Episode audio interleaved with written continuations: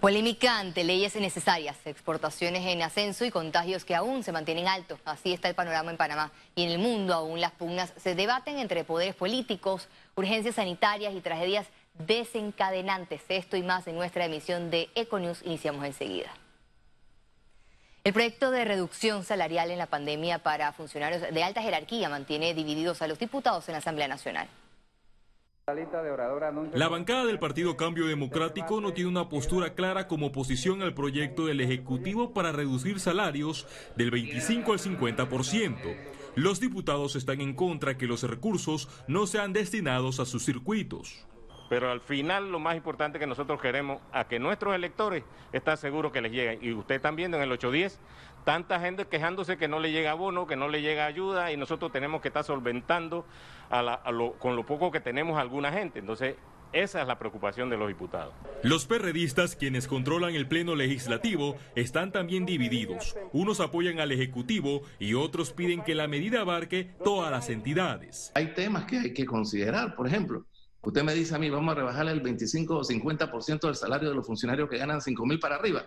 Claro, pero ahí entonces primero habríamos que eliminar lo que se paga del seguro social, lo que se paga de impuestos sobre la renta, y sobre la base de eso, entonces hacer ese cálculo. Hay funcionarios que ganan más de 15 mil balboas. A esos funcionarios también habría que, recortar el salario y que ni siquiera tienen contacto permanente como la, con la comunidad, como la tenemos nosotros los diputados. Pasan los días y la falta de consenso provoca que el debate se dilate. A esto se le suma opiniones de vicios de inconstitucionalidad. Este proyecto establece la modificación de los emolumentos que debe recibir el presidente y vicepresidente. Entonces, no desde el punto de vista constitucional no puede tener un efecto inmediato. Por su parte, el diputado Raúl Pineda a través de Twitter propuso la reducción de la mitad del salario. Félix Antonio Chávez, Econius. Fue aprobado en primer debate el proyecto de ley de Capital Semilla presentado por el órgano ejecutivo.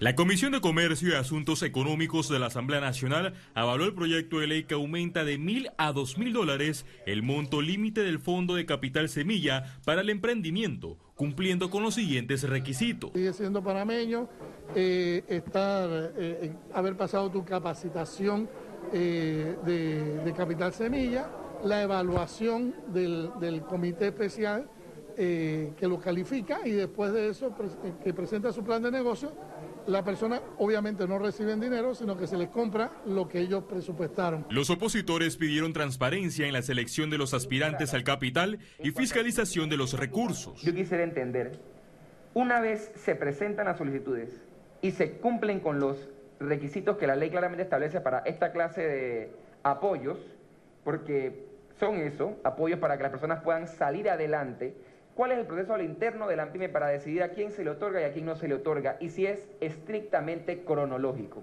La propuesta contempla el financiamiento no reembolsable para consolidar los modelos de negocios. Si bien es cierto, no es el capital semilla que todos los emprendedores quieren, es el doble de lo que se daba antes y una vez el país vaya creciendo económicamente junto con los emprendedores, este capital semilla va a poder crecer. La iniciativa tendrá un presupuesto superior a los 3 millones de dólares destinados a más de 2.000 proyectos de capital semilla con el objetivo de reactivar la economía en medio de la pandemia por el coronavirus.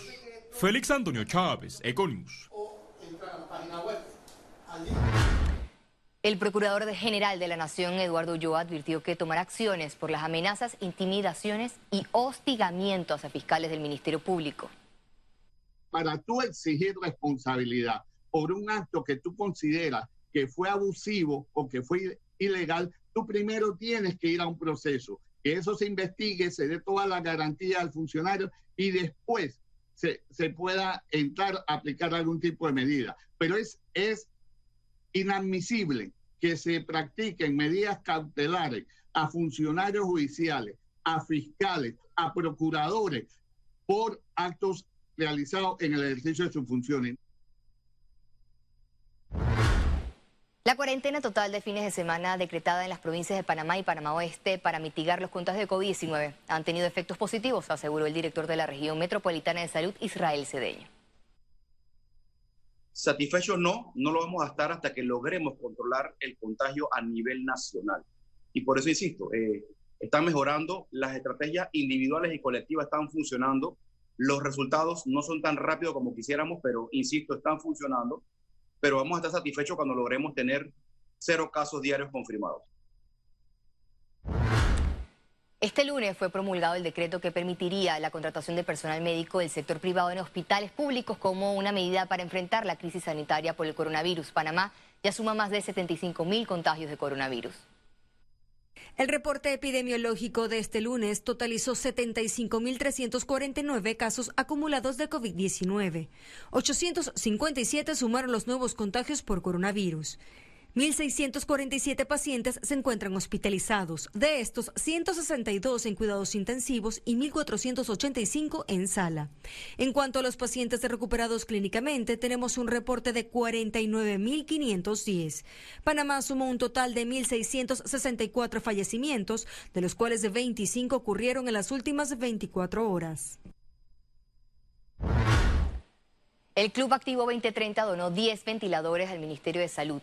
De los equipos médicos, cuatro son de alto flujo y seis móviles, que serán usados para reforzar las áreas de hospitalización de pacientes de coronavirus del Hospital Luis Ticho Fábrega en la provincia de Veraguas y Nicolás Azolano de La Chorrera. El Ministerio de Salud reveló que este mes espera la donación de más ventiladores por parte de la Embajada de Estados Unidos. El partido panameñista está a la espera que el gobierno convoque una reunión con los líderes de los partidos políticos relacionada a la lucha contra el COVID-19. José Blandón pidió el aumento del monto del bono Panamá Solidario. Lo primero, una mesa de diálogo. Lo que el mismo presidente habló el primero de julio, ya estamos a 10 de agosto y todavía eso no se ha concretado. Hay que dar pasos en esa dirección. Eh, lo segundo, como lo manifestamos desde un principio, subir el bono eh, solidario, los 100 balboas no son suficientes, y menos ahora que se está hablando de contratos suspendidos hasta diciembre de este año. Hay gente que no puede soportar cinco meses más simplemente dependiendo de un bono de 100 dólares. Economía. Una buena noticia. Este lunes el canal de Panamá alcanzó un nuevo hito con el tránsito número 10.000 por la ruta ampliada. Se trató de un buque que de gas natural licuado proveniente del Golfo de México y con rumbo a China. El mismo inició su tránsito en las esclusas de agua clara en Colón. Para el canal de Panamá, alcanzar esta marca reafirma la competitividad de la vía interoceánica. Este buque sumó 13 tránsitos por el canal ampliado desde que comenzó a utilizar la ruta panameña en del 2018. La exportación de rubros alimenticios panameños aumentó 15% a pesar de la pandemia. Más detalles en nuestro reportaje de Panamá Exporta. Pese a que las exportaciones panameñas reportaron una disminución de 3.3% acumulado en mayo, el sector exportador apuntó que el rubro de productos alimenticios está ayudando a resistir esa caída. La gran ventaja de que la mayor, el mayor porcentaje son alimentos y al final, digamos, los, diferentes países tienen que seguir alimentándose y eso pues está manteniendo eh, que la venta de estos, de estos rubros se mantenga a nivel general. Explicaron que una de las dificultades que han sufrido en pandemia es el vencimiento de permisos con algunos países. Les tocó usar tecnología en auditorías para no detenerse. La primer Zoom que se hizo eh, fue hace un par de semanas atrás con la República de China donde eh, tuvimos que hacer la auditoría a base de Zoom. Y creo que ese va a ser el futuro. Piden al gobierno incentivar estas inspecciones virtuales. Ahora mismo estamos necesitando exportar, pero ahí es donde tiene que el, gobierno reforzar estas medidas para poder hablar con, hablar con nuestra, eh, contra eh, contrapartes para poder ver cómo se hacen las las ah, adecuaciones para poder hacer las auditorías por Zoom. La producción en el país no se detiene. La industria alimentaria está comprometida con cubrir el consumo local y también hacer llegar sus productos a otros países. Actualmente, el 55% de los bienes que Panamá exporta son alimentos. Ciara Morris, Econews. ProPanamá realizará la segunda rueda virtual de negocios Panamá, Mesoamérica, el Caribe y Chile del 17 al 21 de agosto. En este espacio, los empresarios y productores que participen podrán tener acercamientos con proveedores y compradores de alimentos, bebidas y servicios de la región. Para ello deberán registrarse gratuitamente a la red centroamericana de comercio, completar un perfil empresarial, revisar y organizar su agenda para reuniones. Es un momento para construir redes también, redes alrededor de las cuales las empresas pueden mejorar su exportación. Así es que van a tener oportunidad, como le digo, de, conocer eh, socios potenciales en, en muchas áreas para construir su red, para encontrar proveedores de insumos para sus productos o para encontrar compradores de sus productos en estos mercados. La Cámara de Comercio de Panamá exigió igualdad de condiciones en el intercambio comercial entre Panamá y Costa Rica. En un comunicado, el gremio empresarial consideró que ambos países deben mantener un diálogo continuo y constructivo que incentive el intercambio comercial basado en la reciprocidad a fin de lograr el crecimiento de un comercio equitativo entre las partes. Esto en medio de la evaluación de re certificaciones de plantas procesadoras y de alimentos costarricenses y diferencias con el transporte de carga. Este lunes inició el plan piloto para canjear el vale digital en abarroterías. El Mine Super El Progreso, ubicado en Parque Lefebre, es la primera abarrotería habilitada en la ciudad capital para comprar alimentos, artículos de limpieza y medicinas a través de la cédula.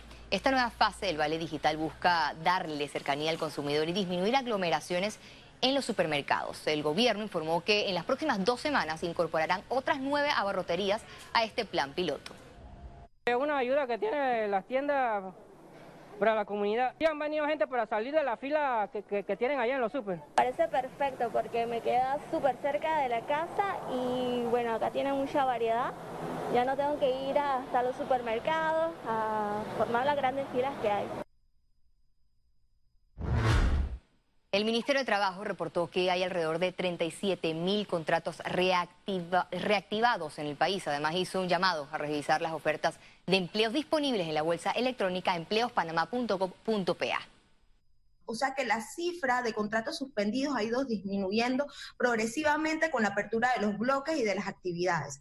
Es decir, nosotros actualmente tenemos un acumulado de 240 mil contratos suspendidos y que vemos que cada semana va disminuyendo la cantidad de contratos suspendidos y esperamos que pronto podamos tener la mayor cantidad de contratos reactivados y que más personas puedan haber protegido sus eh, puestos de empleo debido a los mecanismos utilizados por el Ministerio de Trabajo y el Gobierno Nacional. Al regreso, internacionales, y recuerde, si no tiene la oportunidad de vernos en pantalla, puede hacerlo en vivo desde su celular a través de una aplicación destinada a su comodidad. Es Cable Onda Go, solo descárguela y listo, ya venimos.